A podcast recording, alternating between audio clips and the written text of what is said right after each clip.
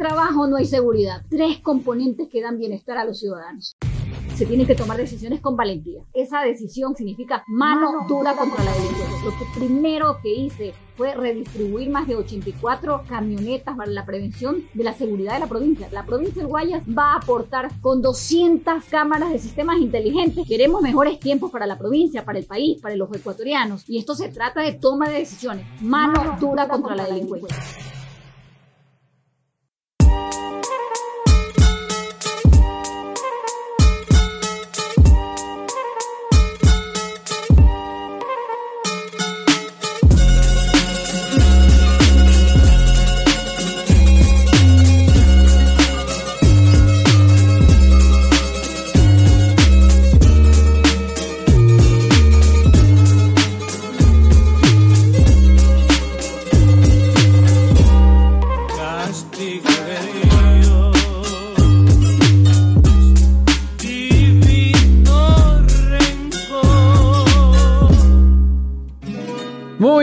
Noches, queridos amigos, queridas amigas. Mira cómo se ve brillando mi camiseta, que miren mi camiseta mexicana.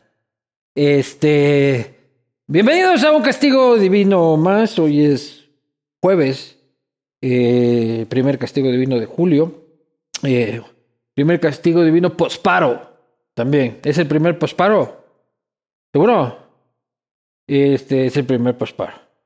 Eh, el país vuelve lentamente a su caos habitual. Eh, y para mí es un placer agradecer a las marcas e instituciones que permiten que esto suceda. Por supuesto, Vino Navarro Correa es el único Correa que no intoxica. Cerveza Latitud Cero, 100% Moslaca. Uribe Schwarzkopf con su proyecto Aurora que se levanta y ya se levantó. Está listo para que vayan a ocupar ya en la Ruta Viva, un proyecto puramente familiar y por supuesto Cuscuy, que es el emprendimiento de mi mujer que hace portavasos personalizados, por favor pídanlos, este, que los hacen del diseño que ustedes quieran.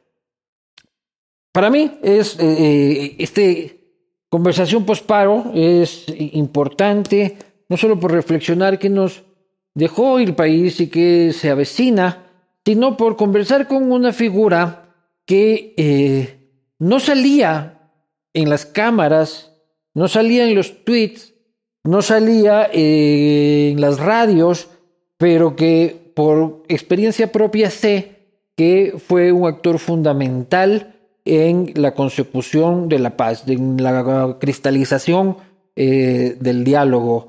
Eh, increíblemente, nadie hubiese pensado que había alguien logrando esa conexión. Y nos lo va a contar completo.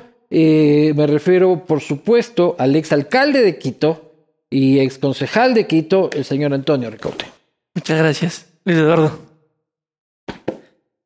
Oye, eso de ex alcalde es como el ex presidenta de, de Rosalía, ¿no? ya con, con cara de viejo. Suena viejo, suena rancio ya. el guago alcalde. Muchas gracias. Luis Eduardo, un honor estar contigo. Un vinito. Muchas gracias. Te cuento que hace 10 años no tomo, pero voy a tomarme un vino contigo. Hace 10 años no tomas nada. tomé bastante, muchísimo. Me encantaba tomar grandes borracheras, pero muchas gracias, Luis Eduardo. Salud. Salud. Oye, para mí es un honor de que vuelvas a recaer en el alcohol conmigo, loco. Buenísimo, además del vino. ¿Cómo estás? ¿Bien? Bien, muchas gracias. Pasando el susto, la tensión. Eh, de lo que fue todo ese, ese momento dramático para, para el país, que creo yo, como todos los ecuatorianos, hayan estado o no de acuerdo con la paralización. Creo que había un sentimiento de absolutamente todos de que las cosas tenían que terminarse y que debían tranquilizarse, que se debía llegar a un acuerdo por la paz. La gente está cansada, dramáticamente cansada, deprimida, después de haber vivido estos dos años de, caos, de depresión, de ansiedad eh, como resultado de la pandemia que vivimos, tener nuevamente una paralización fue realmente traumático para todos. A ver, pero tú eres amigo de Leonidas. Sí, sí. ¿De, dónde viene tu Siempre. Eh, Luis Eduardo, tú sabes, yo nazco políticamente y mi primera concejalía la gano con Pachacuti.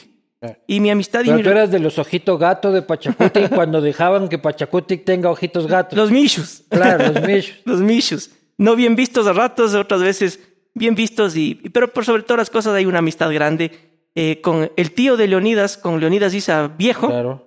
Eh, tuve una amistad formidable. Él era presidente de la CONAIE cuando yo era concejal de Quito la primera vez y Leonidas era mucho menor, pero había siempre una relación con la familia y con el sector indígena. Siempre me ha mantenido en contacto y siempre hemos venido. ¿Pero ¿Cuándo fue la primera vez que viste a Leoniditas? Y cuando era presidente, Leonidas. Pues, ¿Dónde lo conociste? En la Conalle, con la familia, siempre Leonidas. Jugueteaban así, le decían, ve, vete, una llantita pequeña para que quemes. una llantita de un tonca le daban, así, quémate esta llantita. Bueno, ellos siempre. Una piedrita ahí, dale, entrenando.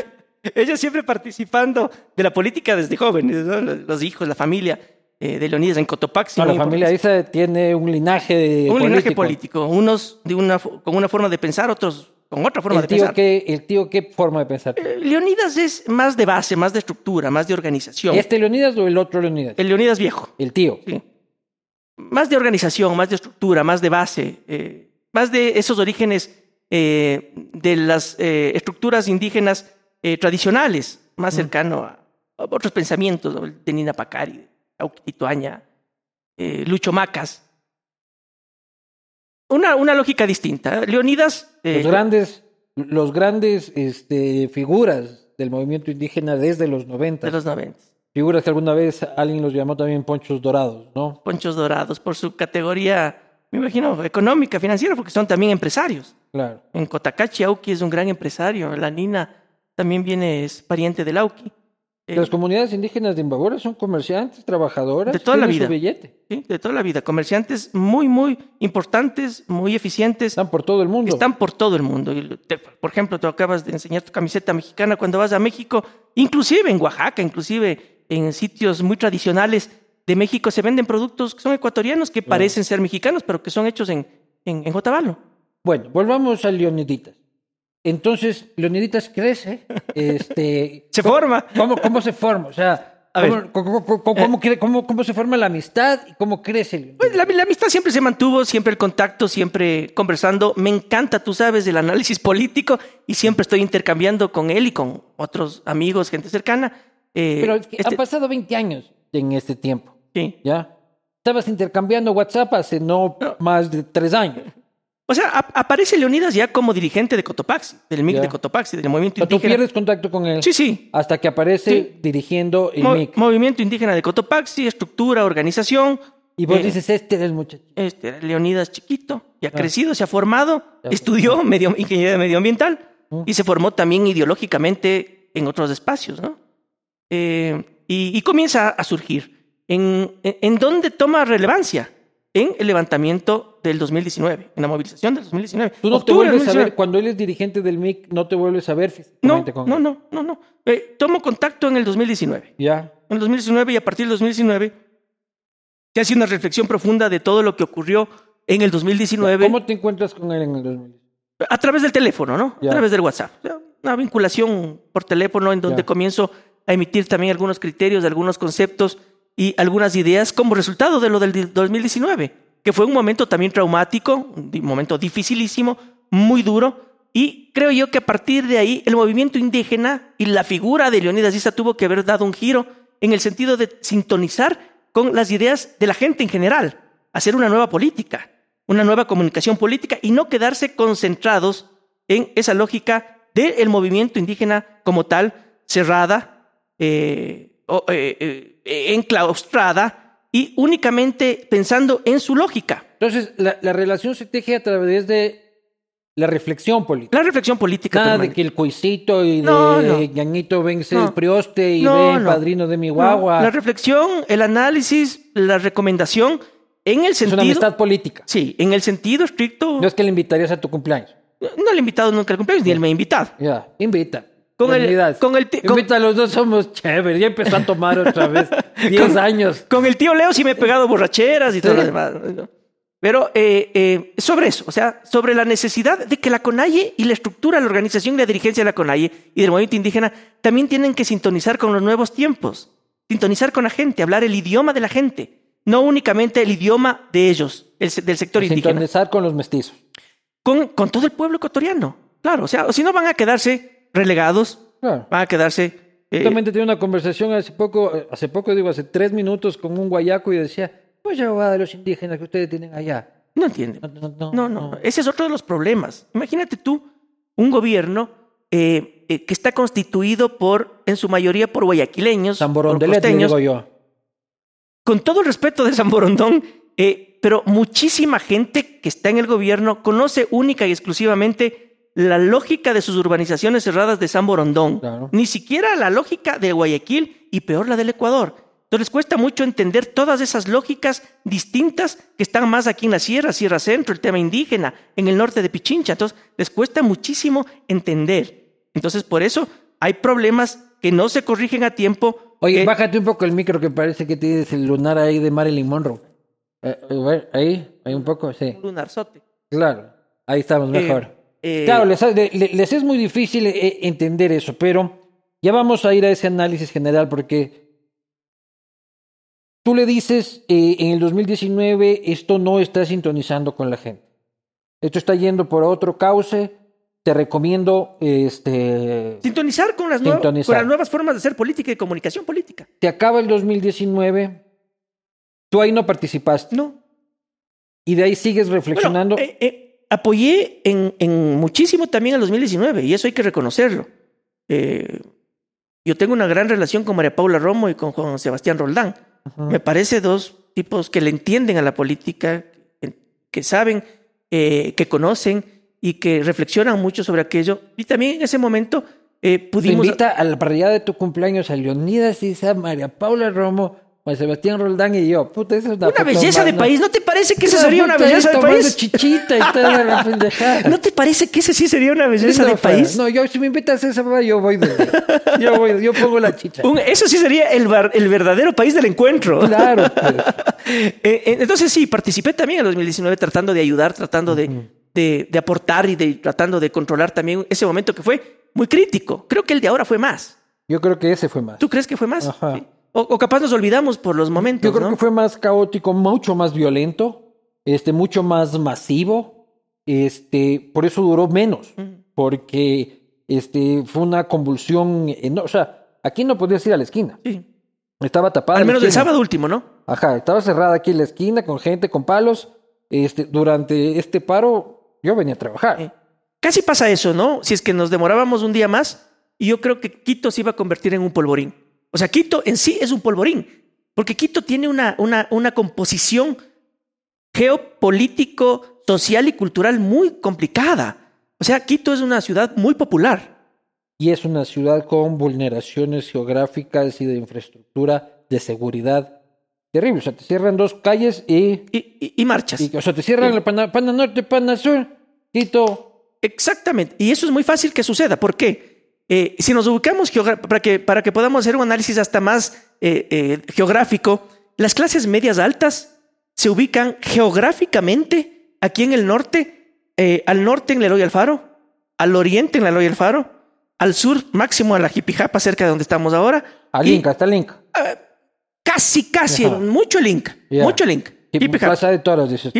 Aquí todavía estamos en zona pelucona. Todavía eres dice. ariñadón aquí. Dos cuadras, do- dos cuadras más allá Se y acabó. ya se me acabó ¿Sí? lo peluco. Sí, eh, un poquito hacia el bosque, la- el Quito Tenis y todo eso, eh, y las urbanizaciones cerradas de Cumbayá.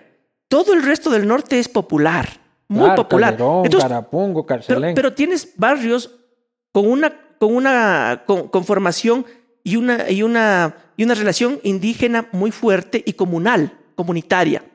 Eh, además, con formación de izquierda de hace años. Pues ya no chico, ya no grande. No, ¿qué? acá arriba en Occidental tienes Ah. desde, el, desde el centro, San Juan, San Roque, Atucucho, La Pulida, Pizulí, La Roldós, La Comuna, Katsuki de Moncayo, eh, el, el Condado.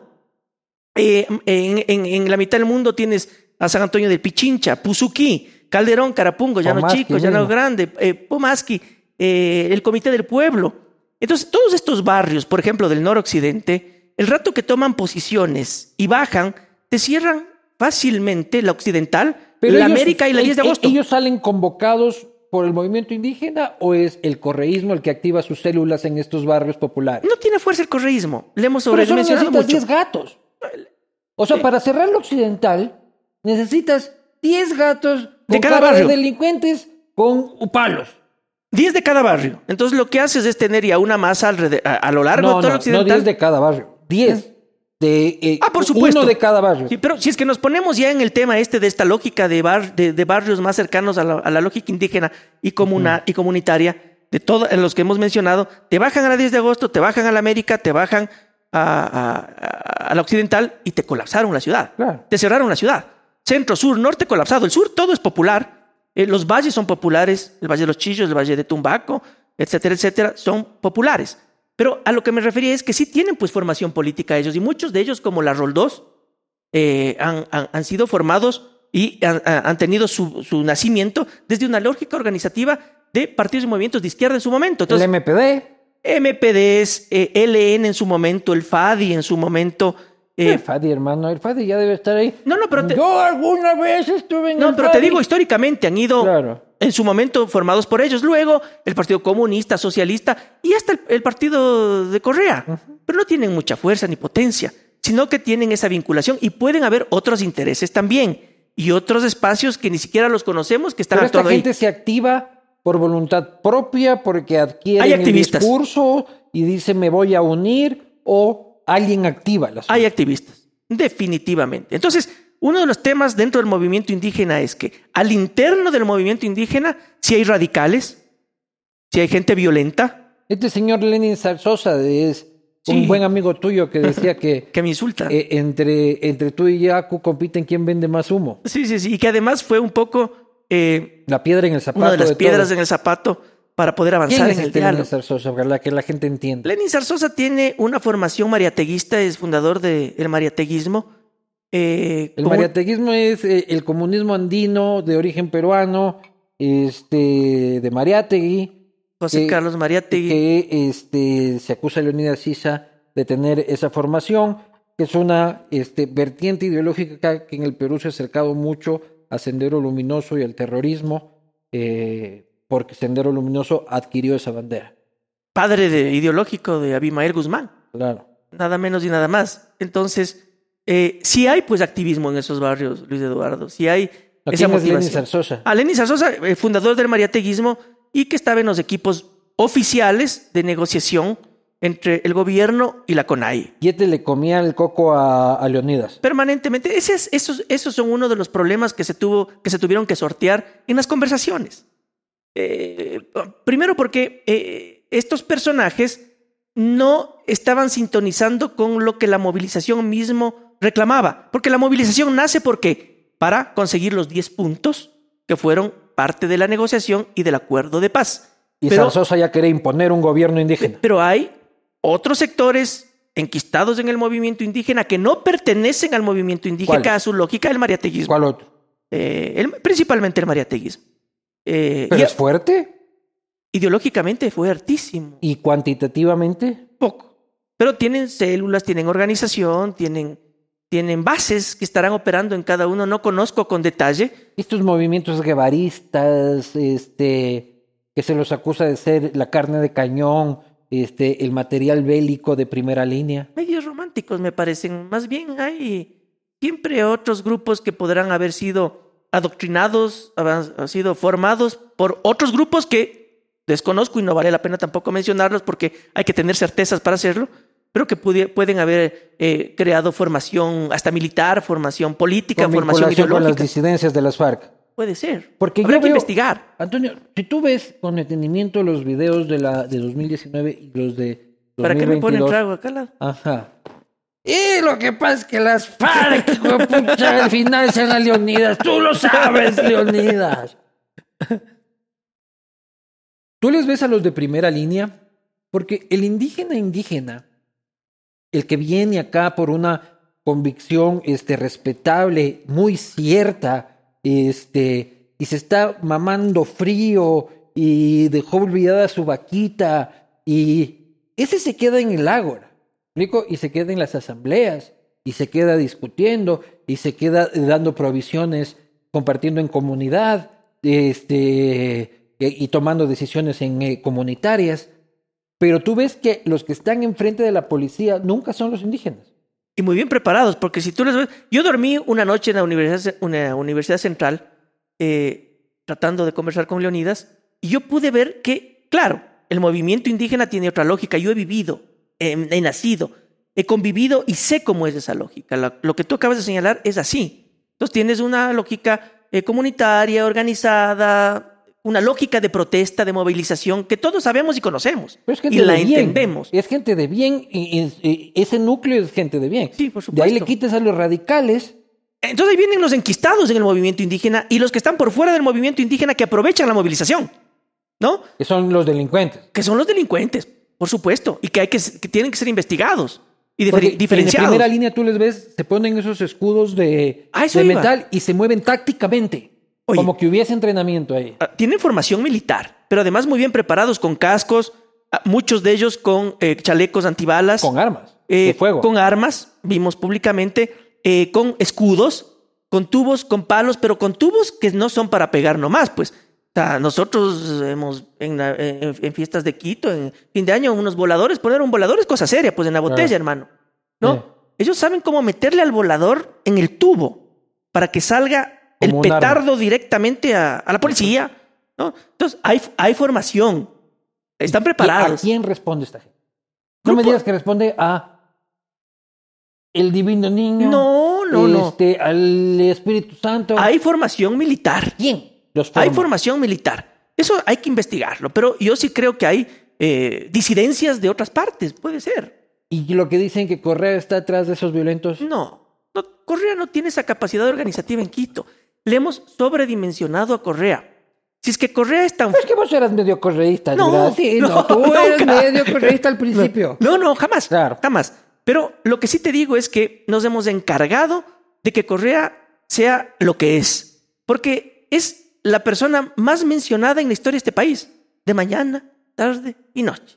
En, este, en la época contemporánea. Sí, exactamente. En la En su época- tiempo habrán hablado de Velasco. Pero también imagínate con, con la revolución industrial de las comunicaciones que estamos viviendo. Claro, no, sin duda. Entonces, pero bueno, Correa... Pero no es Correa. Ya, no es Correa. no tiene la fuerza suficiente. Lo que sí, como la, como la realidad es percepción, la realidad es la percepción. La gente entonces, le atribuye Le eso. atribuyen al correísmo porque cometen unas barbaridades en medio de la protesta, de la movilización y queriendo solucionar los temas de manera urgente, que te metan un tema que por más constitucional que sea, te metan el tema de la revocatoria del mandato. Entonces, la gente que dice, pues, están confabulados, están Claro. juntos, son parte de, los dos están queriendo votarle al presidente.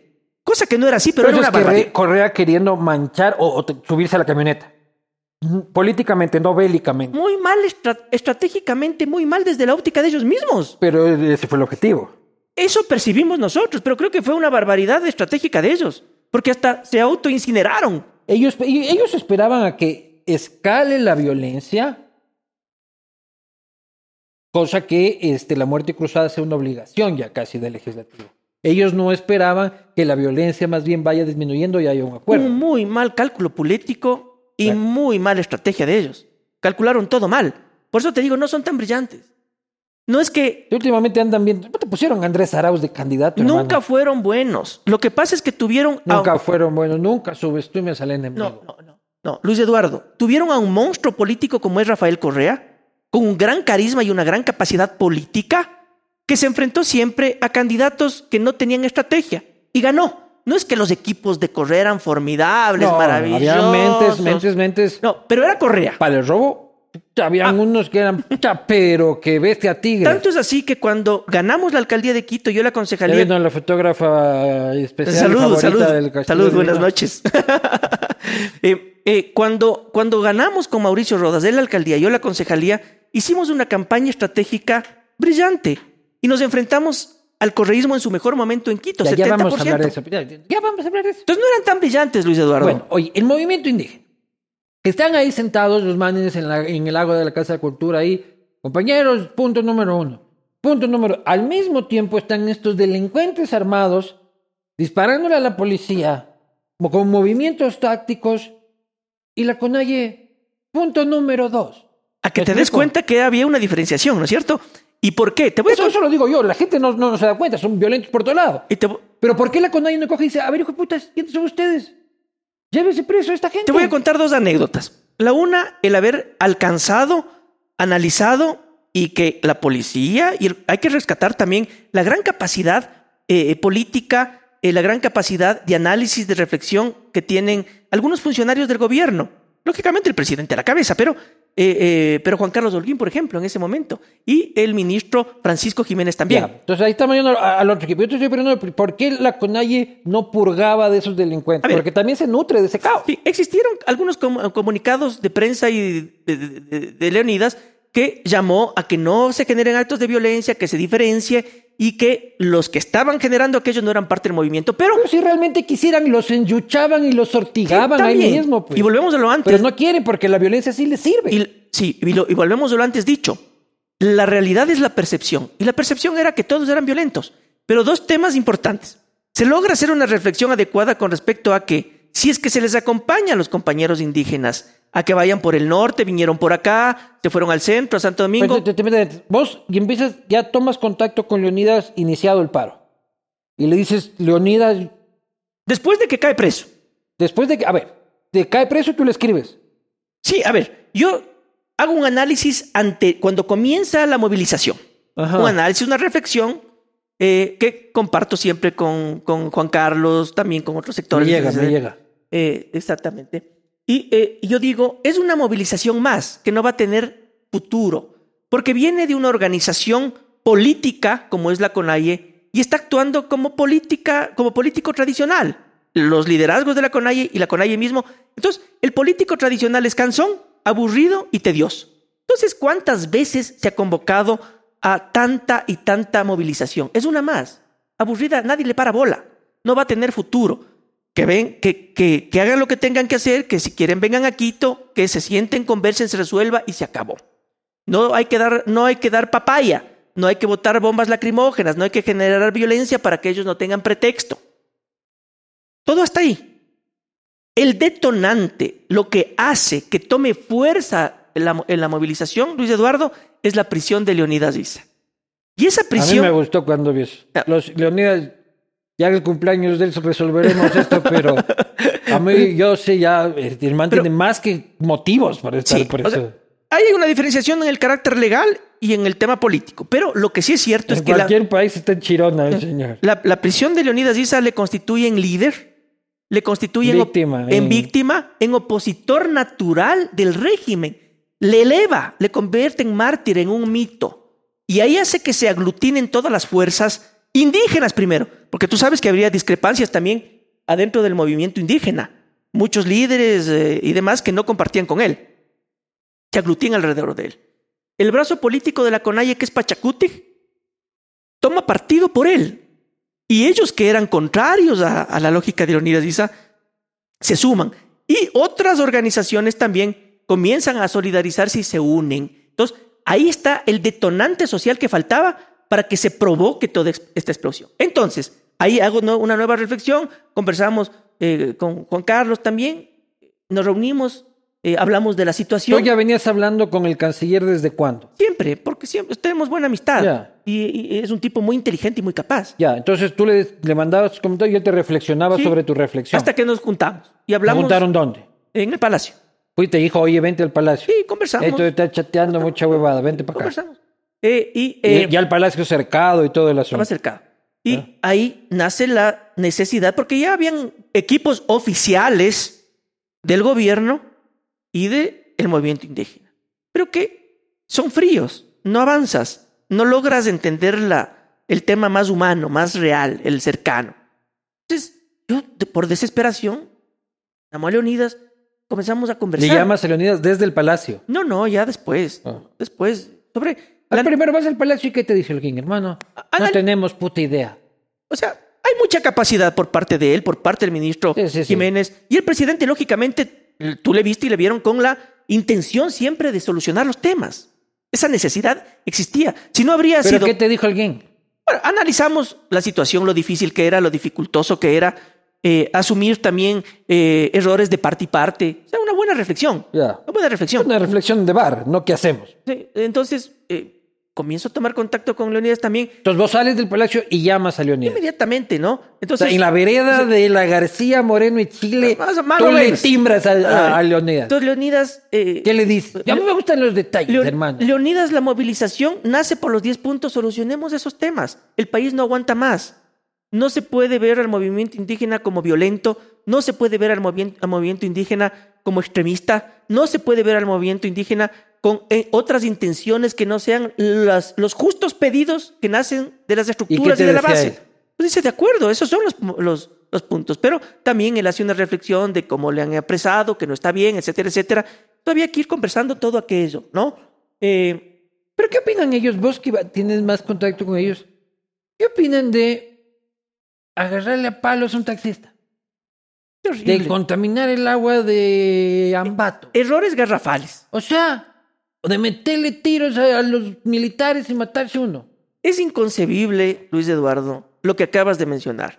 El acto vandálico de grupos que no eran indígenas, sino que eran aprovechados por la movilización en San Antonio de Pichincha al convoy que venía con alimentos. carnicería, Y le atacan a los militares de una manera cruel, porque abusan de que el militar no va a atacarle al pueblo.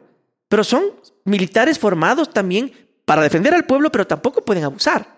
El tema de la muerte del soldado en Chuchufindi, dramático. Ese, ese, ese, es un punto aparte porque ese fue un quiebre en toda la negociación. Entonces, tú, tú le llamas a, a Leonidas y le dices, brother, la cosa no va por donde la están llevando. Así es. Y él te dice, sí, lo que pasa es que ellos tampoco están reaccionando de la forma más... Habían discrepancias de parte y parte, molestias de parte y parte, resentimientos de parte y parte, pero por sobre todas las cosas estaba un país paralizado. Pero vos veías intención de Leonidas Issa de buscar un acuerdo. Total, pero además... Con... Leonidas Issa nunca te dijo, a mí me vale carpeta, nunca, se cae el lazo. Nunca, jamás. Nunca quiso tumbar al lazo. Nunca, jamás. ¿Por qué? Porque la... Si eh, todas las bases gritaban, fuera, lazo, fuera. Bueno, en, cuando hay una manifestación, cuando hay una muchedumbre, cuando hay una expresión social tan grande, cada uno puede decir lo que sea y cada uno puede mencionar lo que sea. Y pueden haber infiltrados internos o externos que pretendan otras cosas que en verdad pretendían. Pero, Pero Leonidas no quería desestabilizar jamás, la democracia. Jamás, jamás. Por eso se avanzó. Pero además lo que Leonidas dice no es un tema a título personal, pues. Y lo que se conversa tampoco él habla, dice y reflexiona o, o, pacta o acuerda algo por debajo de la mesa. Él no decide por su propia no, cuenta. No. Son decisiones comunitarias. Comunitarias, pues que hay que entender la lógica indígena, pues. Amigos, que ustedes de la costa que están acostumbrados a que, mijito, mijito, eso se hace porque se hace. Acá en la sierra no, no es así. Aquí en la sierra hay que hablar, hay que procesar. Los tiempos de la comunidad indígena son otros a los tiempos de la ciudad y de la sociedad occidental también de que fue que es para ayer. Entonces cualquier cosa que se conversaba o que se dialogaba tenía que ser consultado por las bases, las estructuras, organizaciones de base, de segundo grado, dirigentes parroquiales, comunales, dirigentes de cada una de las organizaciones que conforman a la CONAIE, CONAICE de la costa, CONFENIAE de la oriente. Pero, una pero, lógica. Pero, pero, no tienen un chat de WhatsApp entre todos. ¿no sí, cierto? se han de tener. Claro, pero ¿cómo? O sea, se paran y dicen, señor, esto es lo que pasa. Hay cuatro mil personas ahí, cada uno puede hablar. No necesariamente porque tienen sus, vo tienen sus voceros.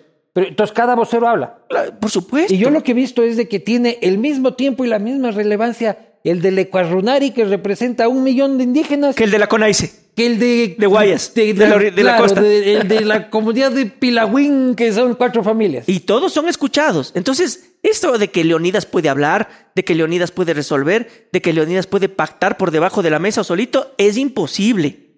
Tiene que consultar, tiene que consensuar. Eso no entendía el gobierno. Tiene que acordar. El gobierno quería, rapidito, acordemos con este man. Porque el mundo mestizo es inmediatista. Nosotros queremos las cosas para ayer. Uh -huh. Y a eso le llamamos en nuestro mundo eficiencia. Ellos tienen otro mundo, tienen otra lógica, otra Sí. cosmovisión.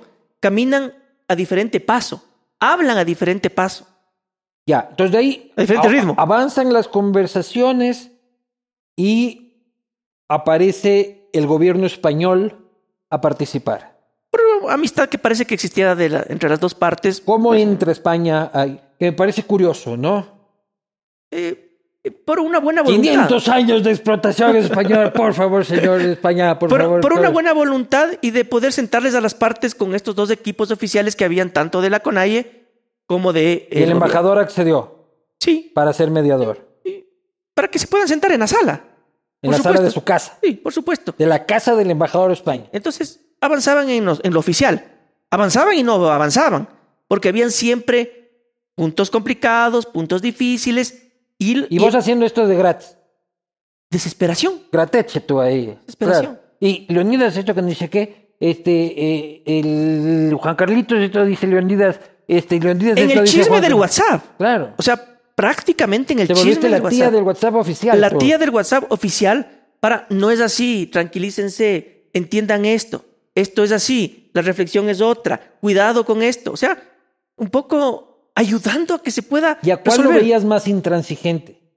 ¿Cuál te, te- más difícil de convencer? Hay que, hay que reconocer que hubo siempre apertura y gran capacidad del gobierno y del movimiento indígena con eh, Leonidas y la dirigencia. Muchísima capacidad. Pero habían grupitos radicales cercanos a la dirigencia de la CONAIE. Claro, porque nunca quisieron resolver. Para ponerte un ejemplo, eh, cuando se les permite a los compañeros indígenas marchar por Quito, cuando la policía les acompaña por el norte, el centro, van a Santo Domingo y no hay una sola bomba lacrimógena y les acompañan. A Leonidas les reclaman los radicales y le dicen, ¿Por qué no tenemos heridos? claro, porque, y, y- ¿y qué nos trajiste a Quito para hacer turismo? ¿Para qué nos trajiste? No hay ni una bomba. ¿Qué pactaste? Imagínate tú el grado de, de- de complejidad. Y cuando se logra que el gobierno nacional, en una muestra de buena voluntad, de afán de diálogo y de conversación, entregue la Casa de la Cultura para que puedan hacer sus asambleas y resolver. Pero ahí te vieron las huevas, Antonio. No. ¿Qué te vieron las Oh, Antonio, reconoce. Porque tú eres el que negocias la apertura de la Casa de la Cultura. Tú le dices al gobierno, ellos necesitan una señal de buena fe. La Casa de la Cultura para ellos es un símbolo importante. Leonidas tiene que entregarle a sus bases una victoria circunstancial, o sea, no una victoria global, pero una Simbólica. victoria simbólica. Y los otros te dicen, eso no va a pasar. Y luego que sí, que es importante, que no va a pasar nada, que ni sé qué, que ni sé cuánto. Y el gobierno accede tras tu pedido y el movimiento indígena rompe su palabra. A ver, ¿qué es lo que sucede ahí? Esa buena voluntad, esa decisión del gobierno y esa muestra de que quieren conversar fue buena porque accede el movimiento indígena a la Casa de la Cultura, ha dado su discurso y su asamblea, el movimiento indígena, e inmediatamente da otra muestra de sensatez, y es mandar a su equipo oficial a conversar con el equipo oficial del gobierno que estaba un poco roto. ¿En dónde? Eh, nuevamente en el, en- en En el la espacio que tú habías mencionado. Sí. Eh, pero ¿Y que el embajador se pone ahí sus jamoncitos? no fui parte porque no me permitió Lenin Tarsos. A Lenin no te dejaba entrar a la fiesta. Joder, ahí Lenin Pero, eh, eh, Leonidas dice que yo acompañe, que porque hay un criterio neutral y que es importante que esté. Lenin Zarzosa me llama y me dice, eh, eh, voz de aquí, Michi. compañero, eh, Leonidas ha pedido que te vaya. Bueno, voy a ir, voy para tratar de ayudar, pero inmediatamente mandan un mensaje diciendo que la dirigencia no está de acuerdo con mi presencia. Pero no llegaste ni a Guápulo. Sí, llegué ya y todo. A la puerta Hice de la casa. Hice el papelón y todo. ¿Cómo fue el papelón? O sea, llegaste a la puerta de la casa. No, ya entré, ya entré y todo. Entraste a la casa. Claro, no me avancé a tomar ni un vino y salí. Pero cuenta bien, pues, puta, que, o sea, entras a la casa. buenas, buenas. Este, Buenas, ¿y buenas. ¿Quién estaba ahí? Vamos, el, el equipo del, presidente del gobierno. Estaba, Estaba encabezado por Jiménez. Pancho, estaba también Holguín. Juan, Juan Carlos. sí. Y del otro lado. Eh, aún no llegaba el equipo con, con Lenin Zarzosa. Ah, vos estás primero que con además voy por pedido de Leonidas, Claro. voy por la llamada de Lenin Zarzosa, pero luego Lenin Zarzosa dice no hay acuerdo de tu presencia ahí. Entonces yo me retiro porque ese no era mi papel tampoco, sino mi papel era. Pero vos te retiras antes que ellos entran. antes de que yo entre. No, Esa reunión no prosperó, tampoco, porque hubo Porque faltabas tú. intención, otra intención. Pero imagínate tú, eh, se logra entrar a la Casa de la Cultura, una muestra de sensatez total del gobierno nacional. Una, una actitud también loable de, de- de Leonidas, de la dirigencia de la CONAIE y de la estructura de la... Pero a los 10 minutos estaban haciendo pedazos la Contraloría. Pero otra allá vez. voy, pues. Es que el rato que entran, nuevamente los radicales le reclaman a, a Leonidas y le dicen que por qué han entrado por las buenas. Que ellos lo que. Porque estaban armados, ¿no? Lo que ellos necesitaban es entrar por la fuerza. En la toma de la posta es muy graciosa porque se ve que los policías se repliegan completamente, que entran en completa paz. Les acompañan. Que la, que la puerta de la, de, de la Casa de la Cultura estaba sin seguro y aún así la rompen. O sea, para entrar este, rompiendo Porque la de eso. puerta ¿De qué viven los radicales y los violentos? de la violencia. De la bomba lacrimógena, del muerto y del herido. Pero es imposible que la CONAIE no pueda controlar eso. Qué difícil. Pero verás, ya. Son más, son los de la base ideológica. Lo que pasa, yo sé por qué no lo controla. Porque les sirve, ¿ya? Les sirve deslindarse diciendo son infiltrados, pero es un mecanismo de negociación. Porque una manifestación. dices tú. Sí, o sea, una manifestación de Leonidas Sisa sin vidrios rotos, este, sin petardos, sin armas, sin. No tiene eh, eh, el peso porque no genera el terror en la ciudadanía que es el que ahora que se necesita. Claro, antes, antes les funcionaba lo de Nina Pacari, que eran las ideas, este, los proyectos, este. La movilización gigante. Claro, ahora es que miedo ya viene. Yo lo que sí, yo, lo que suelo reflexionar es de que antes venían las manifestaciones indígenas a Quito, puta, y los quiteños salíamos a darles comida, a apoyarles. y todo, Eso sucedía. De, todos los niveles sociales. Y las clases medias altas fueron fundamentales en movilizaciones eh, que dieron como resultado algunos otros procesos históricos, ¿no? Sin duda. Ahora la ciudad tiene terror. Y eso hay que cambiar, ya voy allá. Pero verás, se produce lo de la marcha de los indígenas por todo Quito sin que haya violencia. Reclamos de que por qué han venido de turismo y no hay bombas lacrimógenas ni violencia. Se les permite entrar a la Casa de la Cultura y dicen, ¿qué negociaste? ¿Por qué nos dejan entrar sin violencia, sin bombas lacrimógenas, sin muertos y heridos? Entonces buscan otro pretexto y van ese rato los violentos a la Asamblea Nacional, en donde lógicamente la Policía Nacional ya pierde también y la, ponen el control. A las mujeres adelante, ¿has visto la imagen? Sí. ponen tres filas de mujeres adelante. Y ahí sí logran lo que querían: muertos heridos y bombas lacrimógenas para tener el pretexto de la violencia. Entonces no es culpa del gobierno eso. No, ni tampoco de la, yo te digo, ni tampoco de la organización como tal de la CONAIE, sino de los, de los violentos. entonces no lideran nada. Se va de las manos. Son líderes de nada. Es que se te va de las manos. Entender eso también es muy complicado. No, había tres mil personas. O sea, ¿cuánta gente había ahí en el arbolito y en las... Bastante, sí, unas tres mil personas. Tres mil personas. Y los violentos... Que tú eres líder y no puedes controlar tres mil gatos que están ahí supuestamente contigo. Si en una, una marcha unas 500 personas se te van de las manos. Bueno, no puede ser. y, luego Leonidas cobijaba ese evento de la asamblea y decía, ahí está la represión, porque le tocaba decir. Le tocaba decir. No es líder de nada. Y, y, si es que les resiente... del aire. Si es que les resiente a las bases, si es que les resiente a las estructuras y le dicen, entonces, ¿qué estás con el gobierno? ¿Qué negociaste? ¿Por qué no tomas posición? O sea, Leonidas no tiene pensamiento. Sí, pero también te, pero tendrá, ¿Cómo aplica su pensamiento si es que depende del pensamiento de otros? Es, es que tendrá también su, su, pensamiento estratégico para controlar a su gente. ¿Qué pasa si es que él decía, ¿qué pasó aquí? No me desobedezcan, son unos malcriados. Ah, entonces te vas al, al, carajo, pues. Entonces, ¿qué estás defendiendo? ¿Tú estás defendiendo al gobierno? ¿Qué nos trajiste? ¿Para qué nos traes?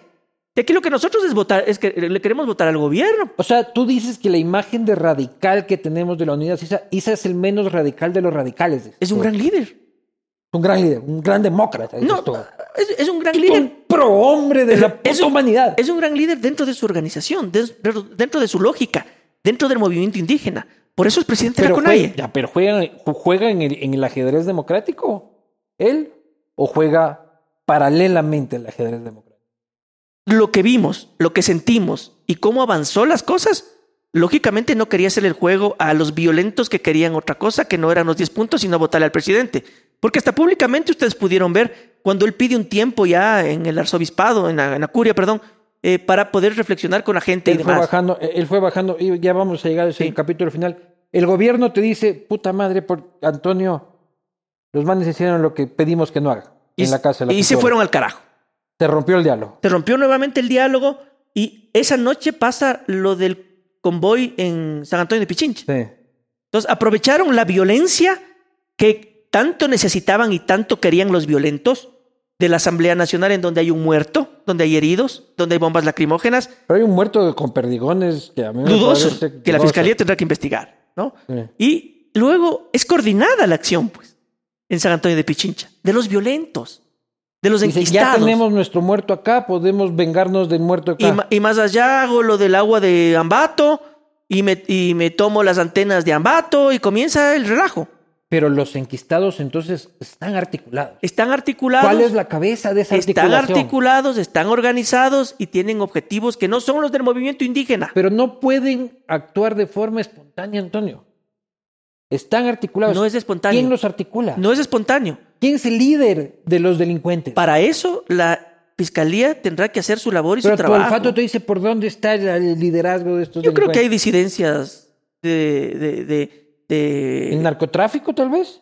No es, no es difícil que el narcotráfico esté enquistado también sin que sepa ni siquiera la organización. Pero si fuera el narco, hubiese, no hubiese petardo, pues lo que hubiese bazooka. Pero puede haber billete.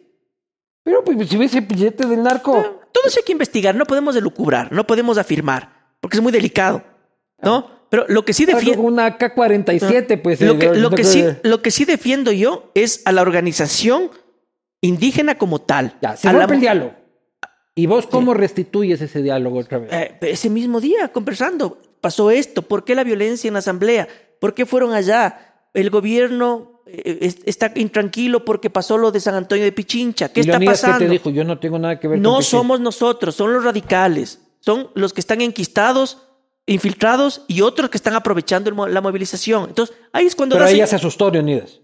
Siempre estuvo dando eh, señales claras de decir, no somos nosotros, son los infiltrados, no es de la organización política, no es la CONAIE, no somos los indígenas, son eh, infiltrados que están adentro y que pueden estar afuera pescando río revuelto, pero no somos nosotros.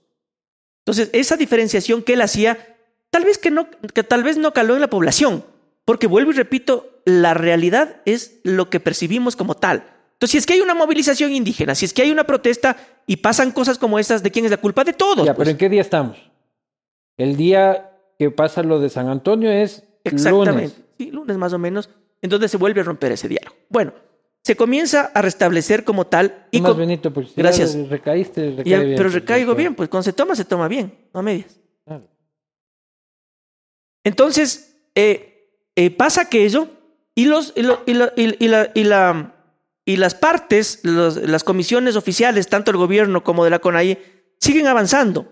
Y se comienzan a llegar a acuerdos ya y los 10 puntos prácticamente estaban resueltos. A excepción del tema de la gasolina. ¿No? Em, Pero los 40 centavos siempre fue bullshit, ¿cierto? Siempre fue blofeo. era demasiado. Era Claro, era- complicado. siempre fue- ellos siempre sabían que era bullshit eso. La, No. la expectativa de ellos era 20 centavos. Puede haber sido 20. Su gran victoria era 20. Sí, pero era demasiado también para el, para el país. Sí. ¿no? Eh, entonces comienza. Ellos sabían que ese discurso de 10 centavitos, eh, la limosna, era falso. Entonces, en ese interín y en ese proceso en donde ya prácticamente estaban las cosas eh, avanzadísimas y negociadas, eh, comienzan a surgir otros temas que van complicando el diálogo.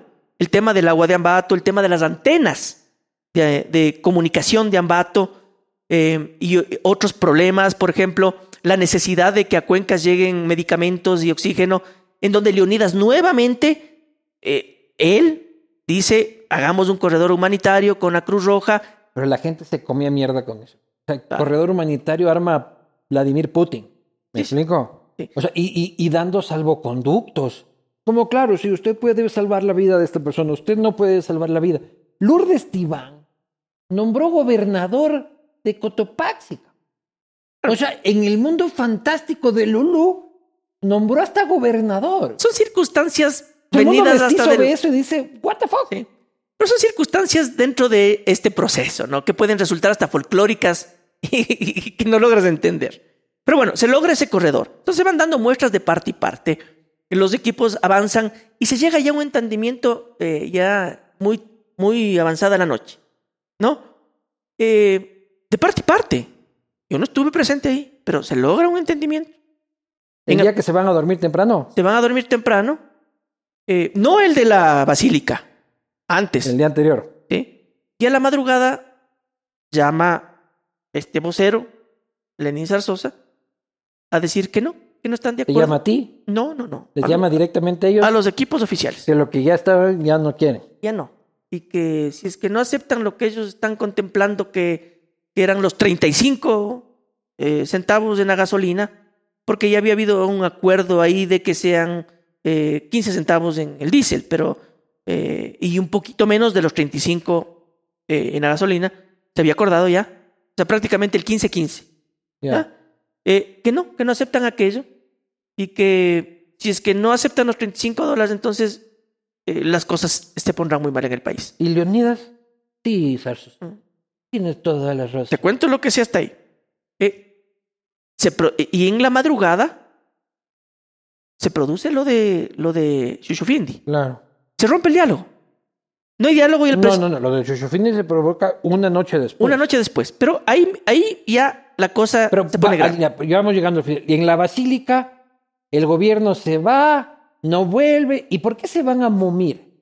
¿Ya? Eso es lo que yo no entendí. O sea, todo el país ahí que eran las 10 de Ahí la de- noche, no, no y media noche. Este, ya tenemos que ir a mimir. Ahí viene lo de Shushufindi. Entonces se complica ¿Pero por qué muchísimo. se van a mimir? Ya, entonces se produce lo de la basílica para retomar lo que, lo que había quedado inconcluso. Eh, se aprovecha esa coyuntura para poder sentarse las partes, avanzan. No estaba resuelto lo- el tema de la gasolina aún. Ya, pero ¿cuál era la estrategia de vamos a dormir? No entendí, pero yo hablo con Francisco. Francisco vuelve. Eh, le digo a Leonidas, ya vuelve Francisco, que no se vaya la A gente. Leonidas estaba en que este, este hijo de puta no va a volver después del receso. Es que ya dieron públicamente declaraciones, dijeron el gobierno no vuelve, no quiere volver, entonces estaban por los patios y demás del colegio Matobelle. y Eh, tú le dices, Panchito vuelve. O sea, hay que volver, no, no es posible. Y se hace una, pero, pero no por imposición o porque uno es bacán, sino por una reflexión política que con dice, gran Anto- capacidad, Francisco, ¿no? Antonio, con gran Antonio, capacidad. tienes razón, vuelve. Yo vuelvo y que aguanten, aguantan y vuelven a la conversación. Eh, prácticamente está resuelto el tema, pero no se decidía todavía lo de los 15, el 15-15. ¿no? Estaba en 10-15. Estaba en 10-15, ¿no? Eh, eh, sí, ya se, había, ya se había bajado en días anteriores cuando se produce el rompimiento con el movimiento con las, de las conversaciones. 15-15 pasa al 10-15. Primero 10-10, ¿te acuerdas? 10-10. Cuando el presidente emite el decreto Sí. 10-10. Luego, este, 15-15 ya en Chiquis. No, 15-10. No, no, 15-15. Pero- Después 15-10. Primero 10-10 y después 15 diésel y 10 10 gasolina. gasolina. No Sí. se aceptaba eh, la subida de la gasolina, la, el- el- la bajada de la gasolina. No. Entonces, se van a dormir de manera equivocada, digo yo. Porque esa noche ya se produce lo dramático de Shushufindi. ¿Ya? Y el país ya quería ir. Y las cosas Acá ya. el hombre ya lo habían votado del colegio Matobelle. Ya, ya, todos, todos estábamos cansados. Y las cosas se complicaban mucho. Entonces no había que desmayarse, Luis Eduardo. Había que seguir conversando con las partes, a ver, tranquilos, no es así.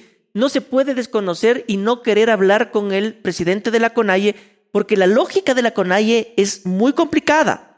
Él es el vocero y hace y dice lo que las estructuras y su organización le dicen. La estrategia mona de desconozco a este y por acá oye, brother, vos. ¿Cuántas veces viste eso tú en la historia de este país? Lucio Gutiérrez le sacó de la organización a Pachala y al Antonio Vargas igual se cayó.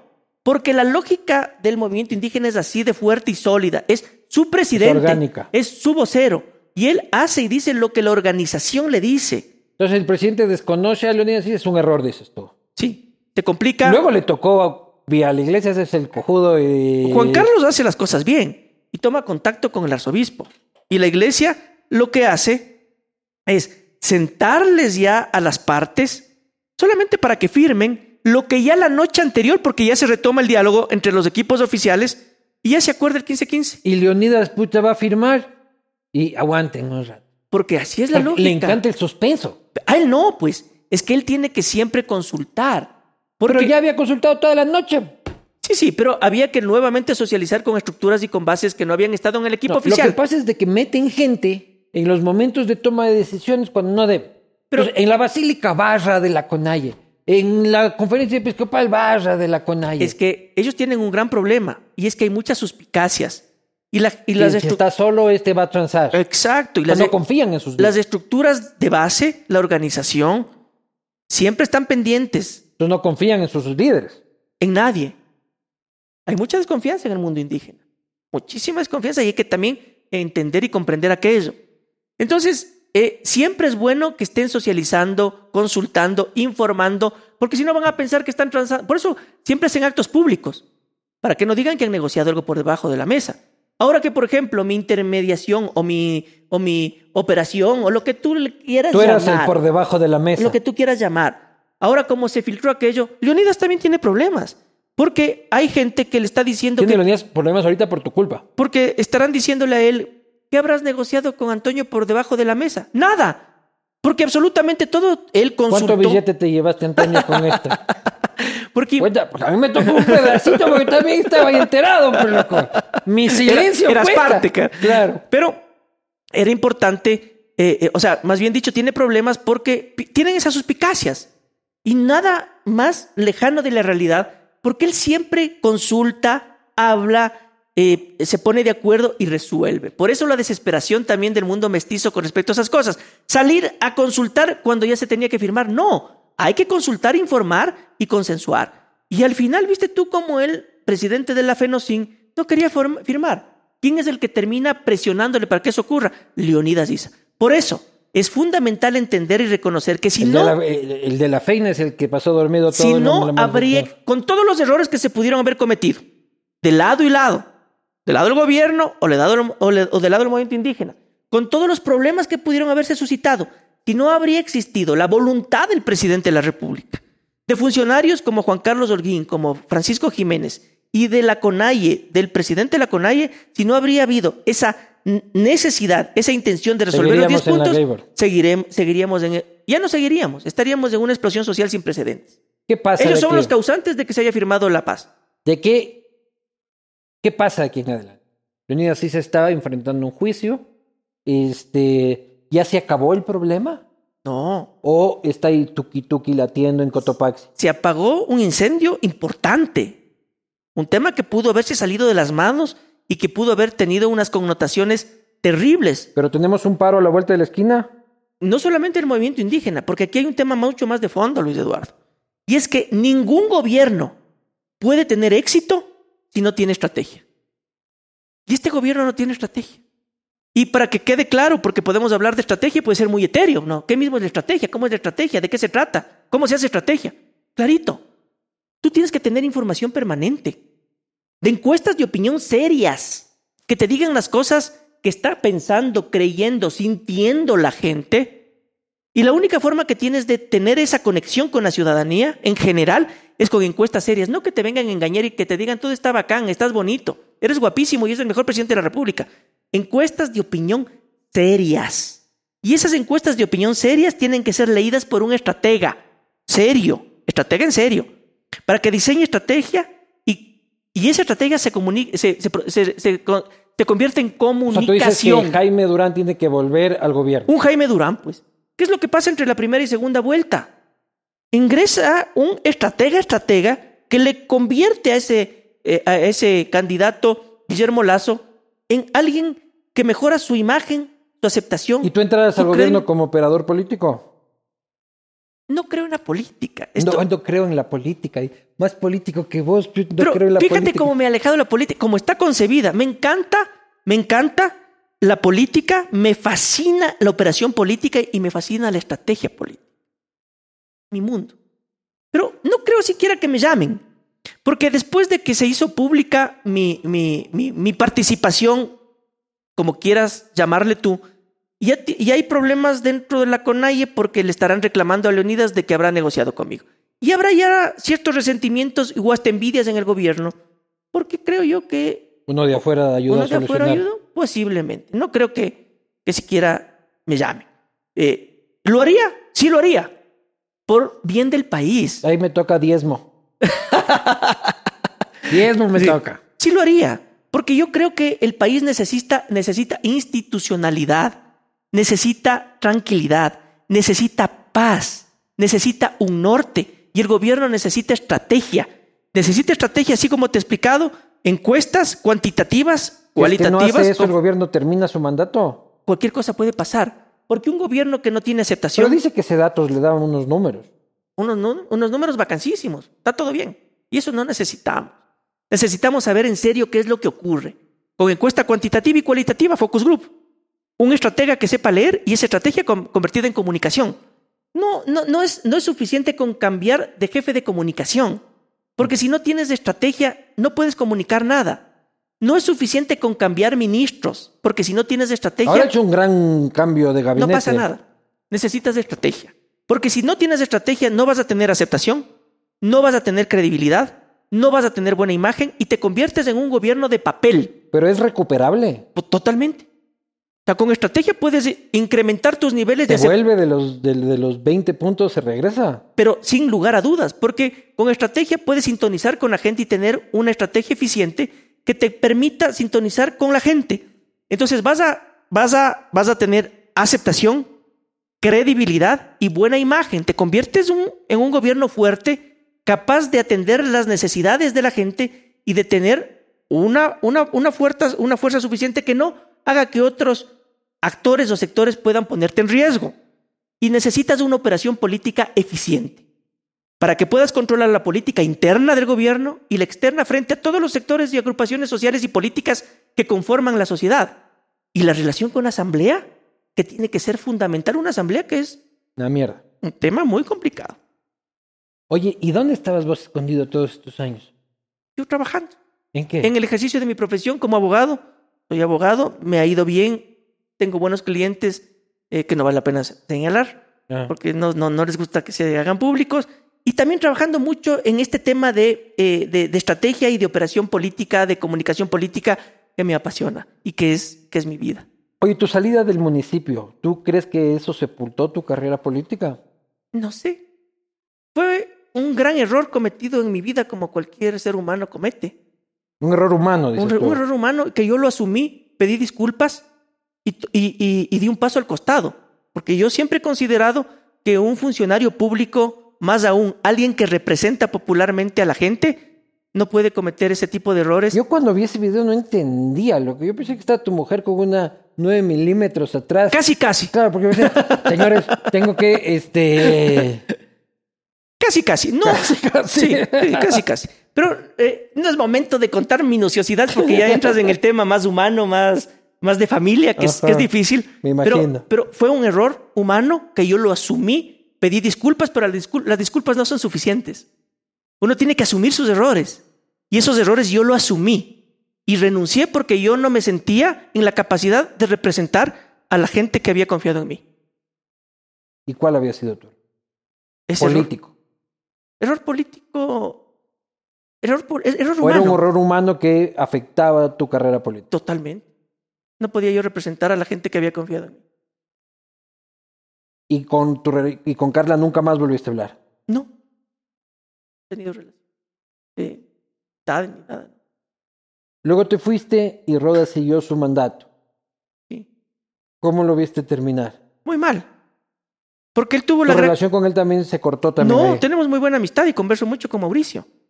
Yo creo que él tuvo la gran oportunidad de hacer una gestión extraordinaria en el municipio de Quito. Él llega como resultado de lo que hemos venido viviendo en el mundo y en el Ecuador desde hace mucho tiempo. El cansancio que tiene la gente hacia el político y la política tradicional. La gente odia al político, a todos los políticos, principalmente a las formas de hacer política, a la parafernalia del poder, al político de traje y corbata, de mocasín, al que tiene guardaespaldas, al que tiene carros con choferes, secretarias, con policías militares que les hacen la veña. Eso odia a la gente. Y la gente comenzó desde hace mucho tiempo atrás en el mundo entero a buscar a los diferentes. ¿Y a qué hora la caga eh, Rodas? Cuando dejó de tener estrategia. También. Fíjate tú lo importante de tener estrategia. Cuando tú dejas de sintonizar con la gente, que es cuando dejas de, de sentir, de saber, ¿Y tú no le decías eso? Sí. ¿Y qué te decía? Eh, tenía la, la visión de que estaba haciendo bien las cosas. Pero había que tener estrategia. Había que tener información. había que tener encuestas. Tener un estratega y una buena comunicación que no la tuvo. También lo mandó votando a Durán Barba y a Nieto apenas ganó. Eso pasó. Oye, ¿y tu pana Yunda? También es tu pana. Vos eres pana de todo el mundo, loco. No me, pale- no me peleo con nadie. No, no, eres pana. Oye, ¿y tu pana Junior y Fito? Salud. no les conozco. Pero creo, a ver, Yunda también gana por ser distinto. Fíjate cuando hacíamos focus group y encuestas. Fíjate, fíjate esta maravilla. Cuando hacíamos focus group, group y encuestas con respecto a lo que iba a pasar en elección para la alcaldía de Quito, en la ¿Cuál que, era tu candidato en la que ahí? Paco Moncayo. Claro. Paco Moncayo. El general Paco Moncayo. Que considero ha sido eh, de los mejores alcaldes que ha tenido la ciudad. Ya no, eh, ya no forma parte de la política, también forma parte del pasado, pero fue un gran alcalde. Eh, ¿qué, ¿Qué decía la gente en el focus group? En la cualitativa. Primero decía, ¿por qué le persiguen tanto a Correa? ¿Por qué le patean en el suelo? ¿Por qué le atacan tanto? Foco rojo en los focus group. Y los otros focus group eran, estamos cansados de que los pelucones nos impongan candidatos. ¿Y los pelucones quiénes eran? Bashir. Los chiris, pero era Paco Moncayo, era César Montúfar, era Juan Carlos Holguín, no me acuerdo qué otros candidatos habían, Solines, Paola Vintimilla. pero eran peluconcísimos. ¿Y quiénes no eran pelucones? Luisa Maldonado y Jorge Yunda. En la prefectura gana justamente Paola Pavón como resultado de lo que los focus nos decían. ¿Por qué le, por ¿por qué le patean tanto en el suelo a Correa? Entonces había un foco rojo de decir, están victimizándole a Correa. ¿Por qué le patean? ¿Por qué son abusivos? Entonces, si sabías eso, ¿por qué Moncayo la cagó en la campaña? Él tenía conocimiento de toda esta información. Pero a veces, a veces no se hace caso en las campañas y, y en los gobiernos peor, porque ya el político sufre de una enfermedad que químicamente está comprobada, que es el síndrome de ubris. Endiosamiento en griego. Cuando tú tienes dos milímetros de poder, sufres de síndrome de ubris, te endiosas. No crees en nadie, crees que lo que dices y haces es lo correcto. ¿Te pasó alguna vez? Sí, claro, pero lógico, pues. Solo si tienes secretarias y carro con chofer ya tienes síndrome de ubris. Por eso te digo, hoy odio esa política, yo no volvería a hacer política, sí. No vas a volver a hacer política. Electoral no. Electoral no. No, no. Además, peor no ahora. vas a ser candidato nunca más, Antonio no, Ricaute. No, no, no. Aquí frente a las cámaras. aquí frente a las cámaras, Luis Eduardo, porque no creo en eso. Yo ya estuve enfermo de eso. Yo no creo. Óyeme lo que te voy a decir, Luis Eduardo. Yo no creo que alguien entre a la política electoral con intenciones maravillosas. Todo es por ego y por vanidad. O por. Eh, eh, O Maquiavelo, decía que, el, eh, que la gente hace política o quiere poder por tres cosas. Por sexo, por dinero o por trascender. Por nada más. Y trascender también es ego y vanidad. Y vos me querías lanzar a eso, ¿no? Porque vos, este señor decía que yo sí iba a ser alcalde. Porque eres el distinto, porque eres disruptivo, porque representas lo que la gente quiere, porque no te vistes, no hablas y no actúas como el político tradicional, porque hablas y dices las cosas de manera sincera. Ya, ya, ya, pero casi me mandas allá al matadero. Aquí mi esposa, mi gente, mi gente en el trabajo preocupadísimos porque vos me vos eras el zarzosa de, del Vivanco. Me llevabas por el mal camino. Hacia allá va el mundo, hacia el distinto, hacia el diferente. La- Pero tú crees que yo ganaba. ¿Sí? Yo creo que tú ganabas, porque eras el disruptivo, eras el malcriado. Hay que ser malcriado en la política, no hay que ser el educadito, el modosito, el de traje y corbata eh, y, y- y mocasín. Eso no sirve en el mundo. Fíjate tú lo que pasó en Colombia. Casi gana.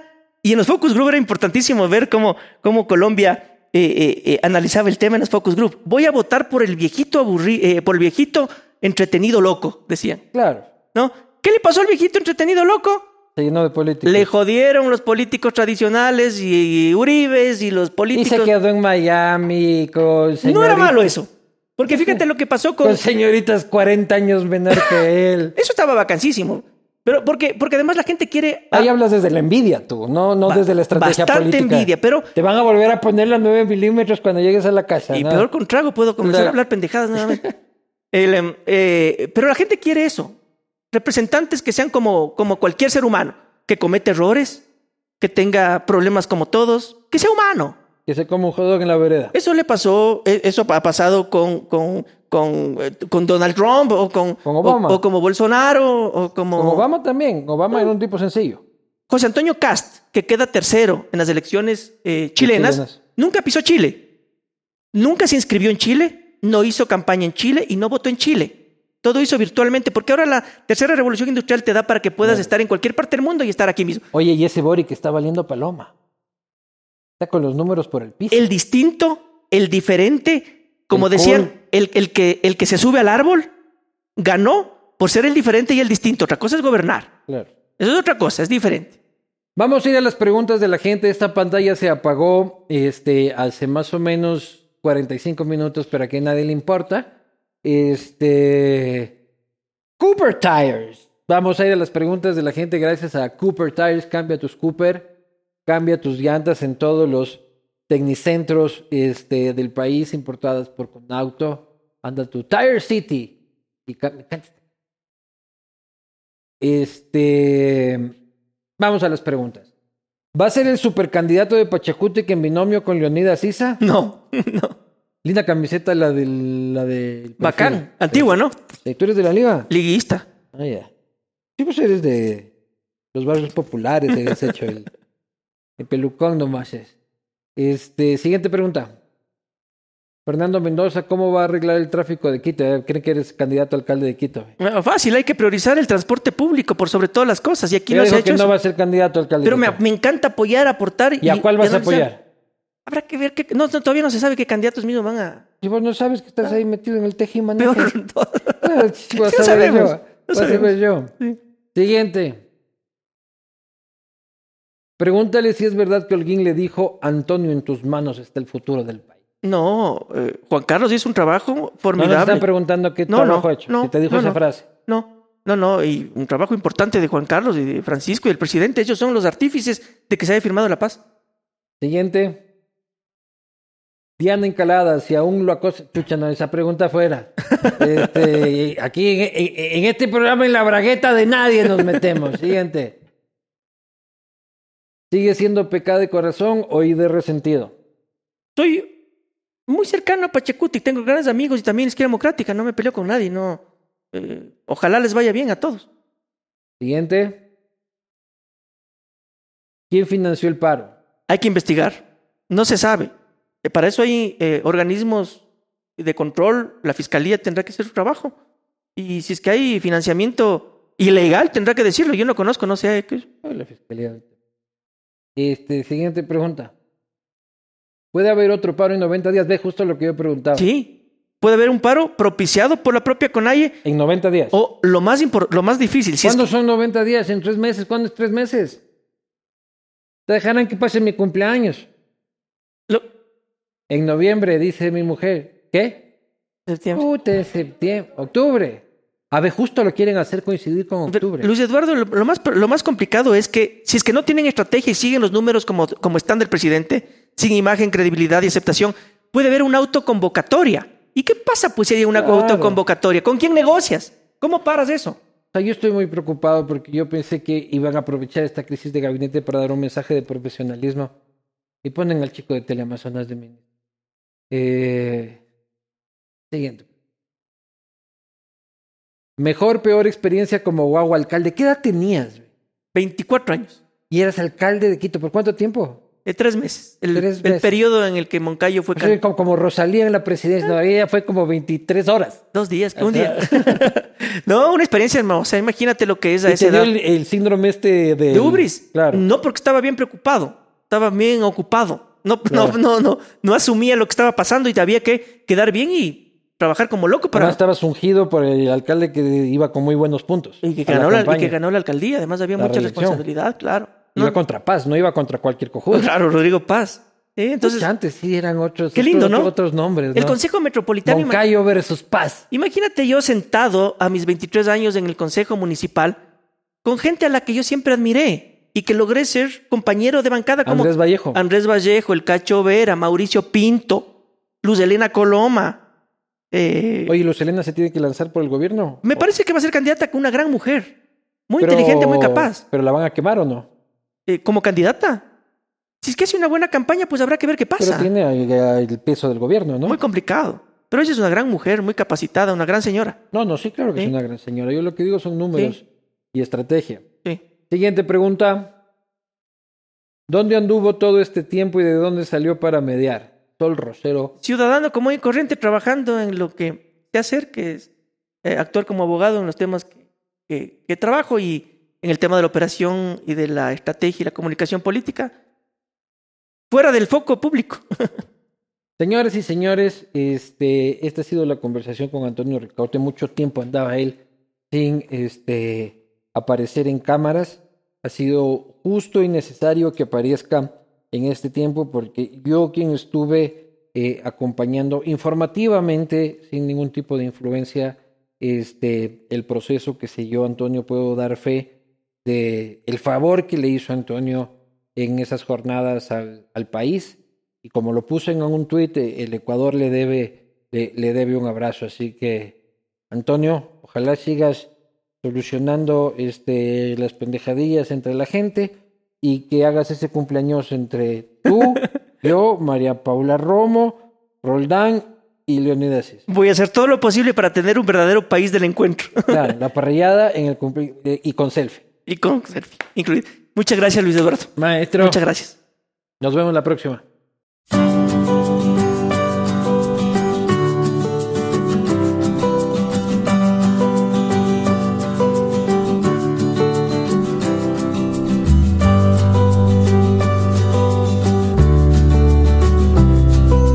Salud, no hay trabajo, no hay seguridad. Tres componentes que dan bienestar a los ciudadanos se tienen que tomar decisiones con valentía. Esa decisión significa mano, dura contra la delincuencia. Lo que primero que hice fue redistribuir más de 84 camionetas para la prevención de la seguridad de la provincia. La provincia de Guayas va a aportar con 200 cámaras de sistemas inteligentes. Queremos mejores tiempos para la provincia, para el país, para los ecuatorianos. Y esto se trata de toma de decisiones. Mano, dura, contra, la delincuencia.